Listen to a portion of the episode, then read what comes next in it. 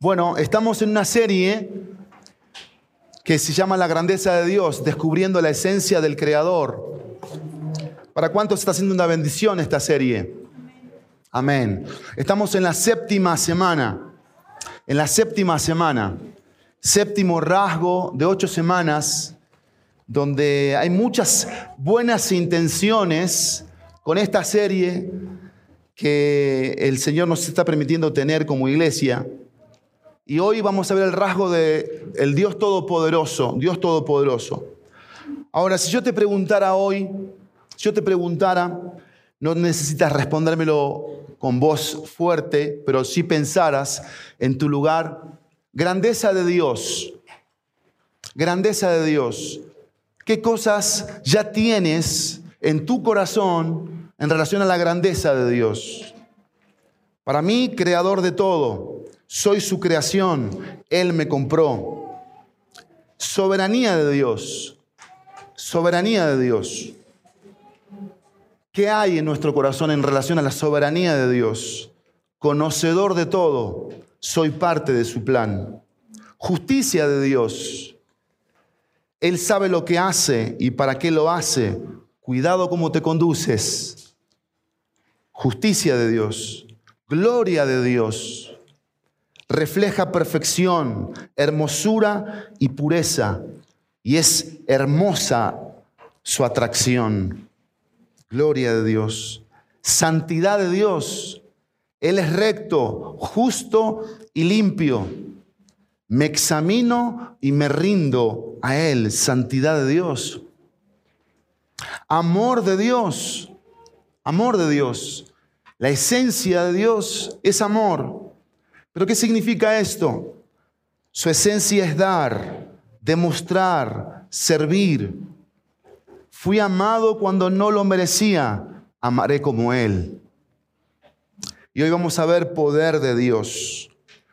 Pero mi oración en esta mañana y cada día es, ¿qué cosas deben estar pasando entre lo que yo estoy recibiendo de parte de Dios a través de esta serie? ¿Qué perspectiva, qué imagen debo tener de la persona de Dios y cómo eso debe influir mi vida.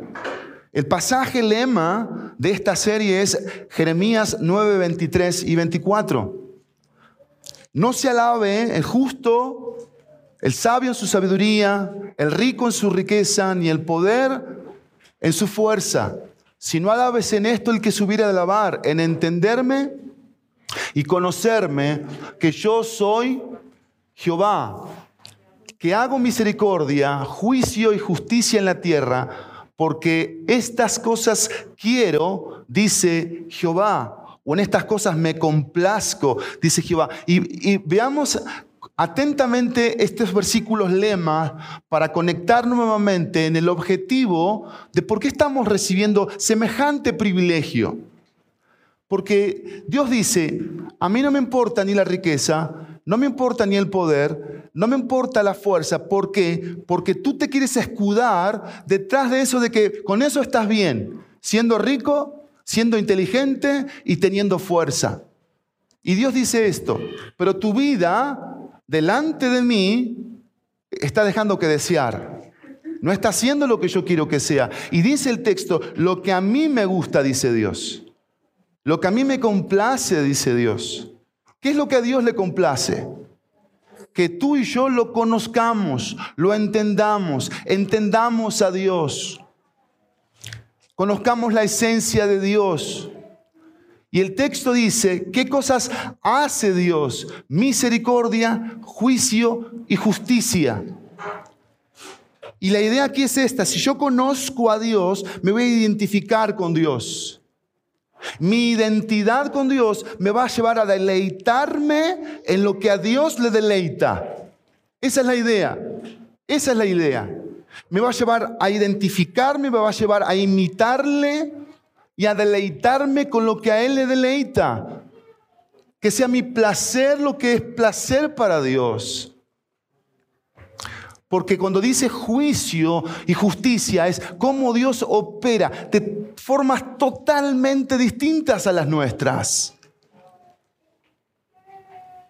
Nuestra forma de conducirnos casi siempre, el 99.9, es queriendo negociar con Dios.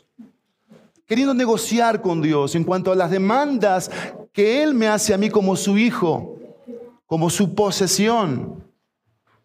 Yo te quiero preguntar, ¿estás imitando a Dios?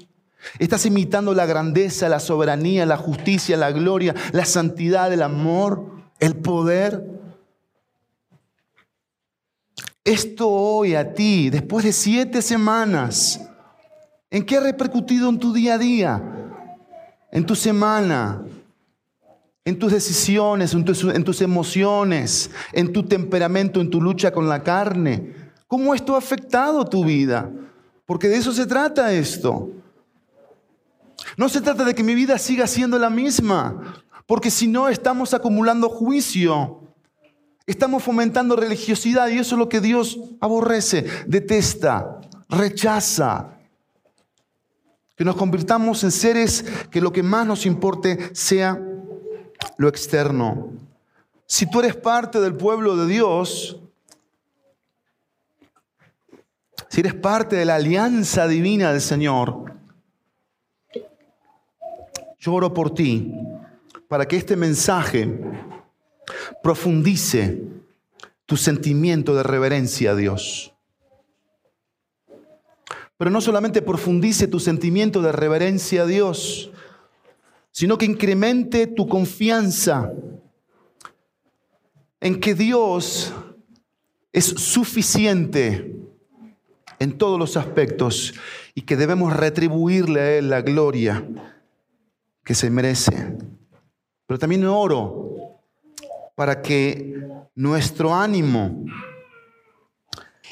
o el Señor nos anime a descansar en el refugio y poder protector de Dios en tiempos de angustia. Tres cosas, reverencia, Retribución, refugio. Reverencia, retribución, refugio. Ahora, he orado mucho para que el Señor me ayude a ser claro con el mensaje de hoy. Y quiero eh, llevarte un pasaje en las Escrituras que está en Éxodo capítulo 5. Éxodo 5 versículo 22 hasta el capítulo 6.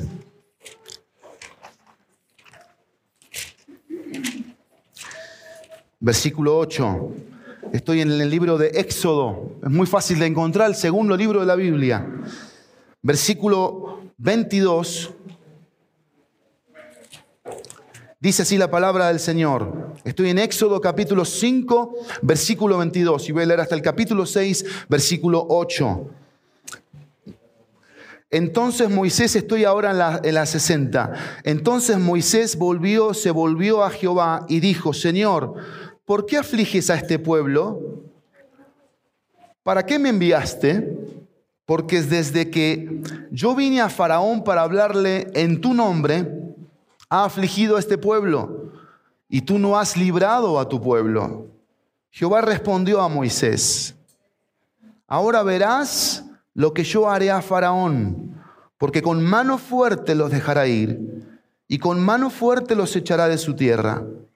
Habló todavía Dios a Moisés y le dijo, yo soy Jehová.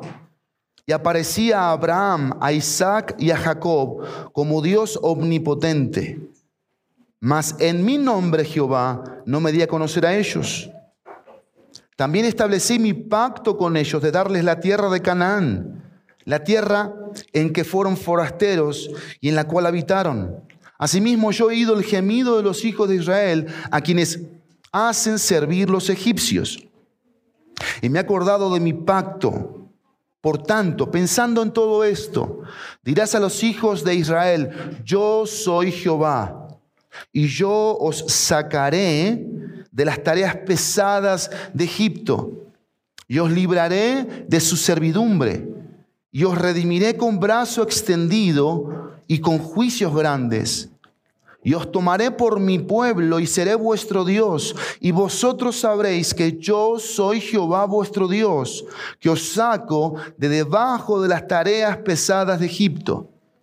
Y os, y os meteré en la tierra por la cual alcé mi mano, jurando que yo la daría a Abraham, a Isaac y a Jacob.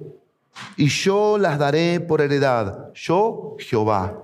El título del mensaje de esta mañana es Las tres realidades del Dios Todopoderoso. Las tres realidades del Dios Todopoderoso. Pero si tú me preguntas en esta mañana cuál es el objetivo, cuál es el objetivo del mensaje, cuál es la meta del mensaje de hoy, es dejarme transformar por el Dios Todopoderoso. Dios quiere transformar, Dios quiere transformar algunas cosas, mi manera de pensar, mi manera de decidir, mi manera de ser. Dios quiere transformar mi manera de verle, de pensar, de decidir. ¿Sí? De decidir, de ser y mi manera de verle. Dios quiere transformarme. Si hay realidades en la vida de un hijo de Dios, son estas. Si hay un pecado, un pecado que a Satanás le ha encantado deleitarse, cruzarse de brazos y ver como el pueblo de Dios, y peor todavía la raza humana, está inmerso en él. ¿Y sabes cuál es? Cambiar la verdad de Dios por la mentira. A Satanás le encanta eso. Romanos capítulo 1 dice eso, que cambiaron la verdad de Dios por la mentira. Y uno de los peores pecados que tú y yo podemos cometer como su pueblo es no conocer a Dios. El pecado de la ignorancia. Mi pueblo pereció, pereció por falta de conocimiento, dice la Biblia. El libro de Proverbios dice que el pueblo sin revelación se desenfrena. Sin falta de conocimiento sin saber cómo piensa Dios, qué dice Dios respecto al sexo, qué dice Dios respecto al dinero, qué dice Dios respecto a las relaciones interpersonales, qué dice Dios en relación al tiempo, qué dice Dios en relación a su iglesia, qué dice Dios en relación a mi propósito en este mundo, para qué Dios me permitió nacer, para qué Dios me permitió nacer en tal familia, en tal ciudad, en tal país, con tal cultura, para qué, con qué propósito. Pero el conocimiento no son los libros de la escuela y mucho menos hoy, que ya enseñan una sexualidad distorsionada, ni tampoco las filosofías de este mundo, que van totalmente en contra de la palabra de Dios. Ahora, pensemos en el contexto de Éxodo 5 y Éxodo 6, el contexto. Tenemos a Moisés y Aarón yendo con Faraón y diciéndole a Faraón lo que Dios estaba pidiendo, que Dios quería que su pueblo saliera. ¿Y saben cuál fue la respuesta del Faraón? Versículo 2 del capítulo 5. Ven lo que dice el Faraón, porque algunos podemos ser Faraón, ¿eh? Cuidado. 5.2. Y Faraón respondió, ¿quién es Jehová para que yo oiga su voz y, dije, y deje ir a Israel? Yo no conozco a Jehová, ni tampoco dejaré ir a Israel. Recuerden que cuando la Biblia menciona este tipo de cosas, la Biblia me está diciendo a mí que yo puedo ser faraón en la escena. Un hombre endurecido. Un hombre que no obedece a Dios. Un hombre que no teme a Dios. Un hombre que no se deja asombrar por Dios. Y a Dios no le importa. Y yo puedo estar en una iglesia cristiana y ser faraón. Dice el texto, ¿quién es Jehová para que yo oiga su voz y deje ir Israel? ¿Sabes cuántas veces escuché esto en personas en las iglesias cristianas? Insensibles, que lo primero que piensan es en las cosas materiales, en los números, y no hay fe, y no hay confianza, y no hay convicción de lo que Dios puede llegar a hacer, negando a Dios. Y yo tener que perdonar a alguien aquí, y yo tener que volverme un amigo de esa persona, jamás. ¿Cómo crees? Si me cae en el hígado. ¿No ves cómo es? ¿No ves cómo actúa, cómo se comporta? ¿Por qué me pides eso a mí? ¿Que yo vaya y yo tenga que ir a pedirle perdón? ¿Cómo crees? Ah, y aparte servir a esa persona, mucho menos. Ayer veíamos con los hombres, en la mañana, los hombres que sirven al Señor, la historia de Filemón como parte del estudio que les di. Cuando Dios usa a Pablo para ganar para Cristo a Onésimo en la cárcel y conecta a Onésimo con Filemón. Onésimo le robó a Filemón. Y Pablo le dijo en la cárcel, tienes que volver con esta carta que yo voy a escribir a, la casa de Filemón a pedirle perdón, a devolver lo que le robaste. Y yo les hacía pensar en la imagen de la puerta de la casa de Filemón, Onésimo tocando la puerta, y la cara de Filemón cuando lo vio Onésimo. ¿Qué habrá, sentido, Filemón? Gana de agarrarlo del cuello, de matarlo. Y Filemón le dice, lee la carta, lee la carta. Y ahí mientras Filemón leía la carta, me imaginaba la escena de Onésimo sentadito, cruzándose de piernas, no sé, viendo para arriba. ¿Qué le pidió Pablo a Filemón? Que perdonara al deudor. ¿Qué te pide Dios a ti? ¿Qué me pide Dios a mí? Que perdonemos al deudor, porque siempre hay que pagar un precio, mis queridos, siempre hay que pagar un precio, siempre. Y Dios no me pide perdonar al que no me hace nada al que no me afecta. Dios me pide perdonar al que, al que es un enemigo, al que es una mala persona, al que es egoísta. Dios me pide perdonarlo. Y Pablo le dice, antes era inútil, pero ahora nos es útil. Porque la gracia de Dios hace útil al inútil. Y ahí estamos tú y yo. Y por eso la actitud la actitud del faraón hizo esto. No dejó ir al pueblo. ¿Y saben lo que hizo el faraón? Colocó más carga todavía. Ya no tenían el privilegio de que les trajeran la paja. Ahora tenían que ir ellos por la paja. Y varios de los hombres del pueblo de Israel fueron con Moisés y Aarón y le dijeron, gracias, ¿eh? buena gente. Ya pusieron la espada literalmente para matarnos. Se quejaron con Moisés y con Aarón. Y por eso llega el versículo 22, llega el versículo 22, y ahí podemos ver una gran lección que yo quiero darles de pasado, una lección de pasadita. Dios antes de bendecirte te aflige, te hace pasar por aflicciones. Las aflicciones de Dios tienen un propósito en nuestra vida. Quizás hoy estás pasando por una aflicción. Hoy quizás estás en un, en un, momento en donde ya no estás viendo la mano poderosa de Dios y, y la estás dejando de ver a tal punto que ya no quieres saber nada de Dios tampoco. Pero Dios quiere en esta mañana animarte y este siervo a que te aferres a Dios. Aférrate a Dios. Aférrate a Dios hasta que Él extienda su mano toda poderosa sobre tu vida y sobre la situación en la que estás enfrentando. Ahora, hay una pregunta que yo me hago en este mensaje. ¿Por qué Dios recuerda a Moisés los nombres de Dios? Velo en el pasaje. Porque vas a ver desde el capítulo 6, versículo 2, que Dios le dice algunos nombres Dice, habló todavía Dios a Moisés y le dijo, yo soy Jehová, yo soy Jehová. Porque Dios da a Moisés la confianza que necesita para creer que Él tiene la capacidad y la intención de liberar a su pueblo de las manos de Faraón. Parte del propósito por el cual Dios le dice sus nombres a Moisés y a Aarón porque Dios quería darle confianza. Quería llevarlo a, a, creer que Dios es capaz. Dios es capaz. No hay nada imposible para Él.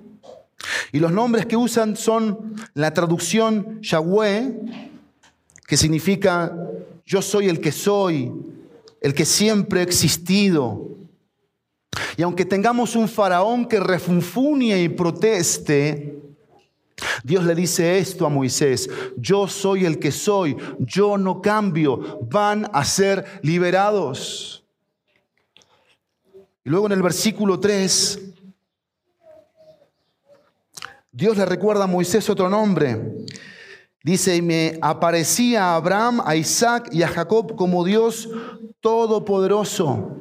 Mas por mi nombre, Yahweh, no me di a conocer a ellos. ¿Por qué le dice esto Dios a Moisés? ¿Por qué le dice esto? ¿Cómo animan estas palabras a Moisés para que crea que la liberación prometida por Dios está a punto de realizarse? ¿Cómo es? Parece que el punto de vista de Dios era algo como el nombre de Yahweh es un nombre más grande que el nombre de Dios Todopoderoso. Y la idea es la siguiente, yo no he revelado el pleno significado de mi nombre, Yahweh, a Abraham, solo recientemente les he dado a conocer el significado de mi nombre, Yahweh, a ellos, a Moisés, a Abraham. Se trata de un privilegio especial que sus antepasados nunca tuvieron. Pero mira cuál fue el nombre que les revelé a ellos. Dios Todopoderoso. A la vista de un nombre como este, deberían haber tenido plena confianza en mí. Ahora hay una pregunta. ¿Cuánta más entonces debemos tener nosotros? Ya que nos ha dado la revelación más plena de su carácter en el nombre de Yahweh. ¿Cuánta más confianza tú y yo deberíamos tener en Dios? Pensemos así. Si Israel aprendió la primera lección, que su Dios es todopoderoso, entonces seguramente ahora, tras haber aprendido la segunda lección, es decir, que Dios es yo soy el que soy, deberían ser más valientes. En resumen, el que Dios sea lo que es, siempre existente, que Dios no cambia, que su esencia es poder, debería generar en nosotros confianza, debería generar en nosotros seguridad debería generar en nosotros valentía, coraje, para hacer su voluntad, para estar involucrados en su voluntad, cueste lo que cueste, el precio que tengamos que pagar. Luego en el versículo 4 dice, también establecí mi pacto con ellos de darles la tierra de Canaán, la tierra en que fueron forasteros en la tierra en la cual habitaron. Dios le recuerda a Moisés que lo que hizo por Abraham como Dios Todopoderoso fue establecer una alianza con su pueblo para darle la tierra de Canaán. Dios dice, si como Dios Todopoderoso hizo un pacto solemne con sus padres para darles la tierra prometida, entonces cuánto más ahora que me conoces como Yahweh, puedes confiar en que yo voy a liberar a este pueblo y a cumplir con la alianza prometida, llevándolos a la tierra de Canaán. Y la conclusión aquí es la siguiente. Los nombres de Dios Todopoderoso y Yahweh, yo soy el que soy, deberían dar a Moisés toda la seguridad que necesita para seguir adelante con la misión que Dios le ha encomendado de llevar al pueblo de Egipto a la tierra prometida. Y en esta mañana a ti, a mí, debe ser exactamente la misma transición. Tú y yo estamos en un peregrinar de un punto a otro punto. Y para ir del punto donde estaba mi vida pasada, donde naturalmente no le creía a Dios, yo no confiaba en Dios, no tenía una relación de seguridad y de valor en Él, a una vida de valor, de confianza, de seguridad para cumplir con su propósito y su plan para mi vida. Y eso es un proceso. Son pasos que debo dar en relación a Dios, a la seguridad que debo tener en Él. Vamos a llamar nuestra atención con un nombre de Dios. Y el nombre es Todopoderoso. El término Todopoderoso proviene del hebreo el Shaddai. Eso aparece en Génesis 17, 1 por primera vez. Cuando Dios se le aparece a Abraham y le dice, yo soy el Dios Todopoderoso, anda delante de mí y sé perfecto. En Génesis 17 es cuando Dios establece un pacto nuevamente con Abraham y de llamarlo Abraham le llama Abraham, padre de muchedumbre. Y Dios se presenta ante Abraham como el Shaddai, como el Todopoderoso. Hay un versículo que a mí esta mañana, mientras lo meditaba y lo meditaba, me llamó tanto la atención, Job capítulo 37. Job 37, acompáñenme por favor.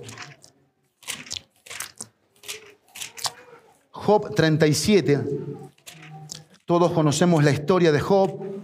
De hecho, Job es uno de los libros más antiguos de la Biblia. Cronológicamente es el, libro, el segundo libro más antiguo. Génesis, Job, cronológicamente, capítulo 37. Ve lo que dice, voy a leerte desde el versículo 22, la parte final del versículo 22. Ve cómo, cómo termina el versículo 22. Son palabras de Liu, no son palabras de Job. Recuerden los amigos, entre comillas, de, de Job, pero los grandes sabedores dijeron una vez, si tú quitas esas palabras del contexto de Job, son extraordinarias y por eso están en la Biblia. Ve lo que dice la última frase del versículo 22. En Dios hay una majestad terrible. Él es todopoderoso, dice el versículo 23, el cual no alcanzamos, grande en poder, en juicio y en multitud de justicia, no afligirá. Pero ve el versículo 24. Lo temerán por tanto los hombres. Él no estima a ninguno que cree en su propio corazón, dice el versículo 24, ser sabio. Porque ese es el problema que tenemos todos los hombres delante de Dios, que nos creemos más que el Dios, que Dios mismo. Y si yo te pregunto esta mañana, ¿tú te crees más que Dios? ¿Qué respuesta me vas a dar? No, pero nuestros hechos dicen lo contrario. Porque cuando desobedecemos a Dios en los simples principios elementales de la vida cristiana, ¿qué le estamos diciendo a Dios? Que nosotros nos creemos más sabios que Él que vamos a vivir la vida con las cosas que nos convengan de Dios. Dame de tu paz, cuídame, provéeme, pero cuando se trate de obedecerte en lo más mínimo y sencillo, ahí sí le voy a pensar Dios. Y Dios dice ahí algo. Dios dice, lo temerán por tanto los hombres. Tenemos que temer a Dios, tenemos que darle reverencia a Dios, tenemos que pensar en, ese, en este pensamiento de reverencia. ¿Qué significa tener reverencia a un Dios todopoderoso? Que no nos podemos poner como, como dice el dicho, con Sansón a las patadas. Y tener una actitud de arrogancia, de orgullo, de autosuficiencia, de independencia. Vean lo que dice el capítulo 40, por favor. Versículo 2.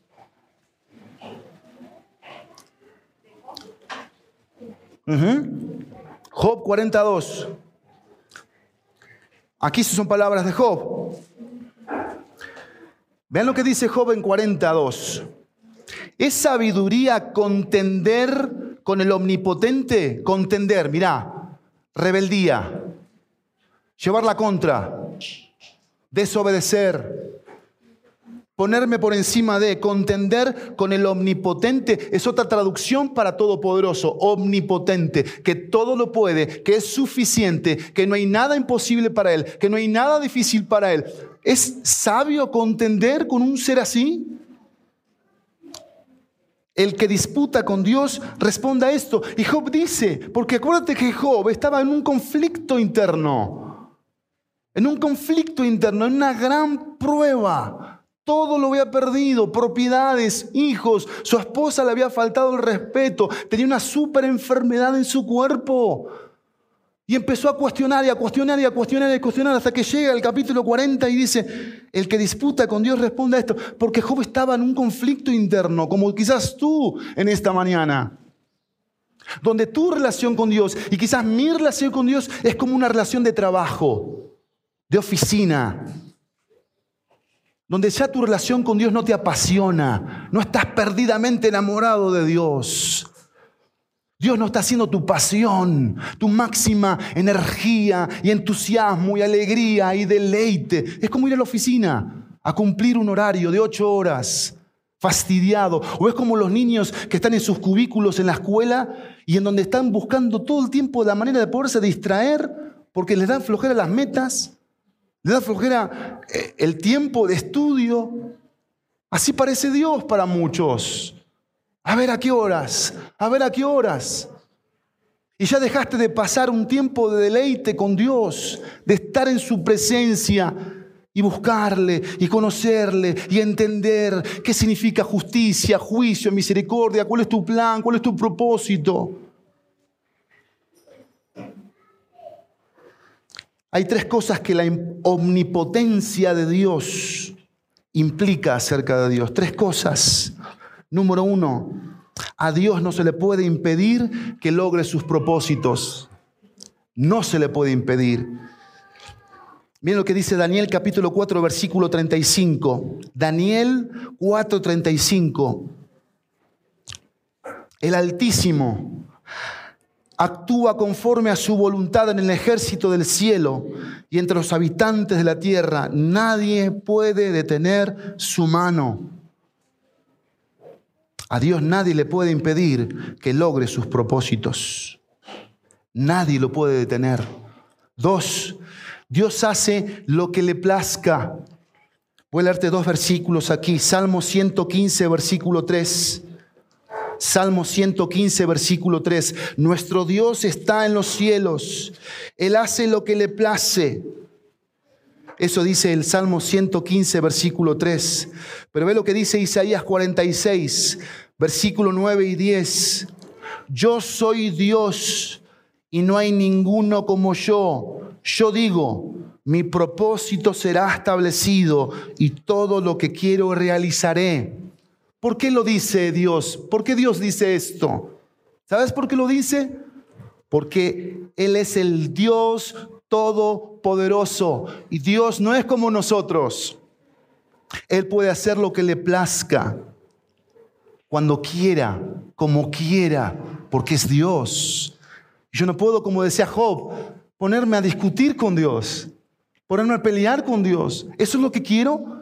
¿Contender con Dios? ¿Eso es lo que quieres? ¿Realmente estás seguro de contender con Dios? ¿De querer seguir contendiendo con Dios en una vida de desobediencia, de rebeldía, de endurecimiento del corazón? Porque lo tercero, el poder de Dios es superior a cualquier otro poder. El poder de Dios es superior a cualquier otro poder. La omnipotencia de Dios implica que su poder es superior a cualquier otro poder. Y déjame contarte algo que a mí me, en su momento me impactó. Una experiencia. Durante los Juegos Olímpicos, eh, un movimiento de cámara me enseñó algo acerca de la grandeza de Dios que quiero compartir contigo. Las ceremonias de apertura y cierre fueron emocionantes para la mayoría de las personas que lo vieron. La magnitud de la multitud, los fuegos artificiales, la música fue una experiencia de grandeza y esplendor única e irrepetible. Lo que lo vieron, así se sintió. Lo que lo vimos en televisión pudimos sentir un poco de aquella emoción. Cuando la cámara, que estaba a una altura, tal que podía hacer una toma completa de todo lugar. Así se veía, algo esplendoroso, que se te ponía hasta la piel chinita. Pero entonces sucedió algo extraño. ¿Qué fue lo que sucedió? La cámara siguió alejándose hacia el cielo y la imagen del lugar se hacía cada vez más pequeña hasta que fue solo un punto borroso en la tierra. Mientras observaba esto, me llenaba de alegría ante la grandeza de Dios. Y ahí te va por qué. Ahí te va por qué. Me dije a mí mismo, mira lo emocionado que estamos con un lugar lleno de color, sonido, y cómo nos quedamos asombrados. La forma en que gritamos, aplaudimos y nos entusiasmamos con todo este esplendor de los fuegos artificiales, de la música, de todo lo que pasaba ahí. Pero míralo de nuevo desde la perspectiva de Dios. Por favor, míralo desde la perspectiva de Dios. en comparación con su poder y esplendor. Esto es solo un punto borroso en la tierra. Dios nos hace una pequeña demostración de su fuerza y esplendor todas las mañanas cuando hace salir el sol sobre el horizonte. Un sol cuyo diámetro es de 1.392 millones de kilómetros. Es de 1.3 millones de veces más pesada que la Tierra. Tiene una corona que arde a una temperatura de un millón de grados centígrados.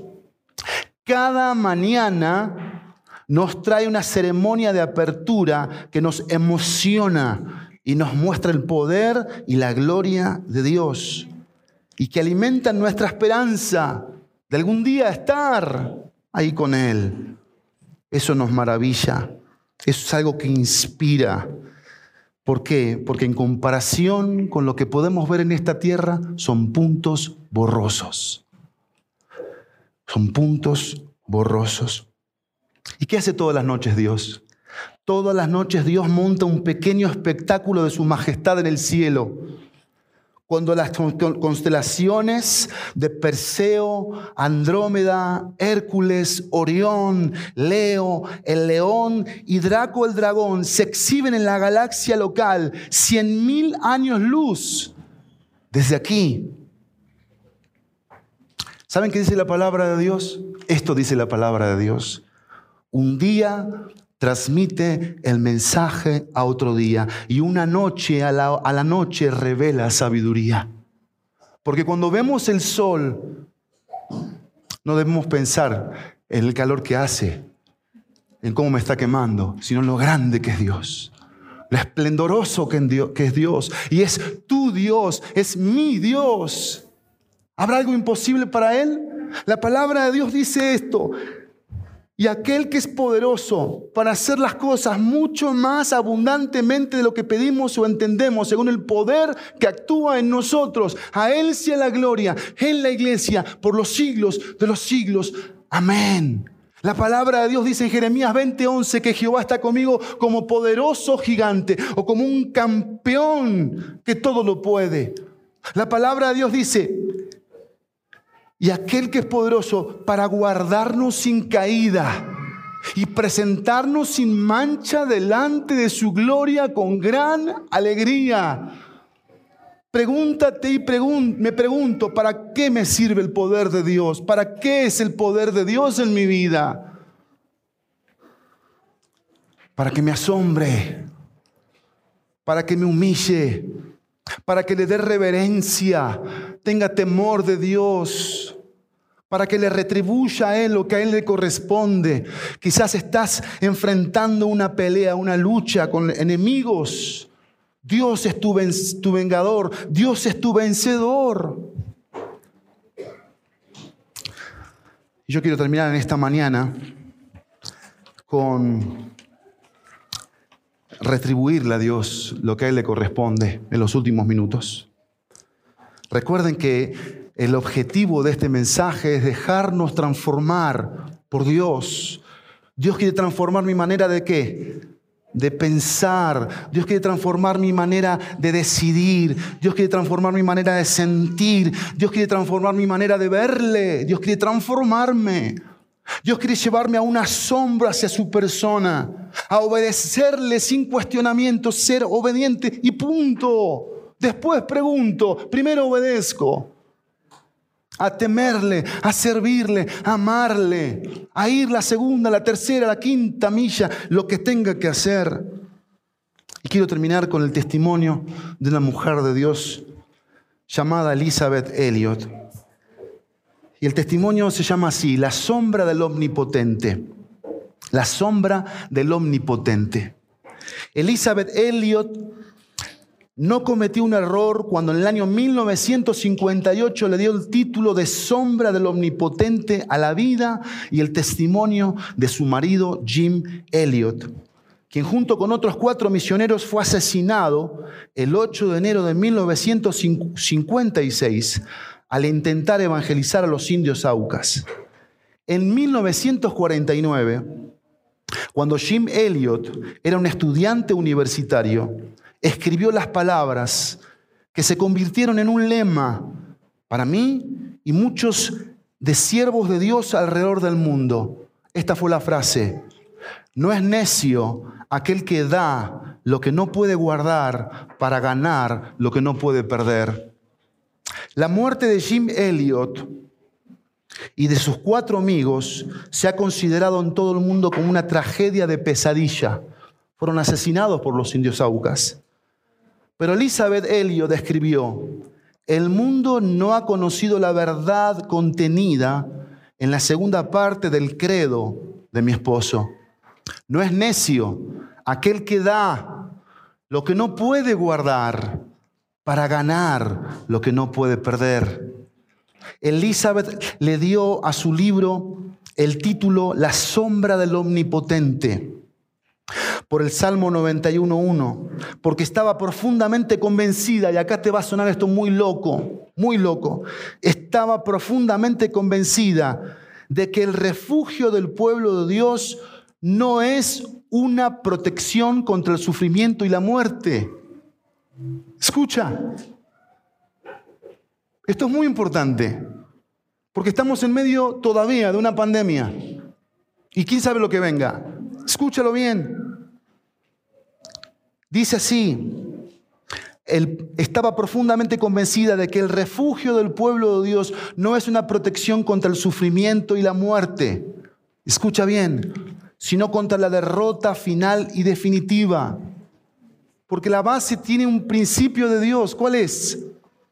El que salva la vida la perderá. Pero quien pierda la vida por el Evangelio la salvará, porque el Señor es todopoderoso Dios no hizo uso de su omnipotencia para liberar a Jesús de la cruz. Ni lo usará para liberarnos de las aflicciones. Si tenemos la fe, la perseverancia y el coraje de Jim Elliot, podremos decir como el apóstol Pablo, por causa tuya somos puestos a muerte todo el día, somos considerados como ovejas para el matadero pero en todas estas cosas somos más que vencedores por medio de aquel que nos amó. Porque estoy convencido de que ni la muerte, ni la vida, ni ángeles, ni principados, ni lo presente, ni lo porvenir, ni los poderes, ni lo alto, ni lo profundo, ni ninguna otra cosa creada nos podrá separar del amor de Dios, el todopoderoso Dios, que es en Cristo Jesús, Señor nuestro.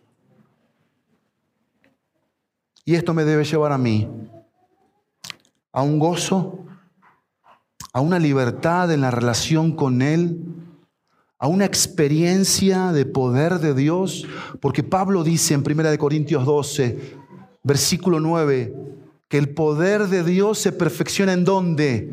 En nuestras debilidades. ¿Y qué dijo Pablo del poder de Dios? Yo me voy a gozar entonces en las debilidades. ¿Por qué? Porque cuando reconozco la debilidad, corro hacia Él para ver que su poder se perfeccione en mi debilidad.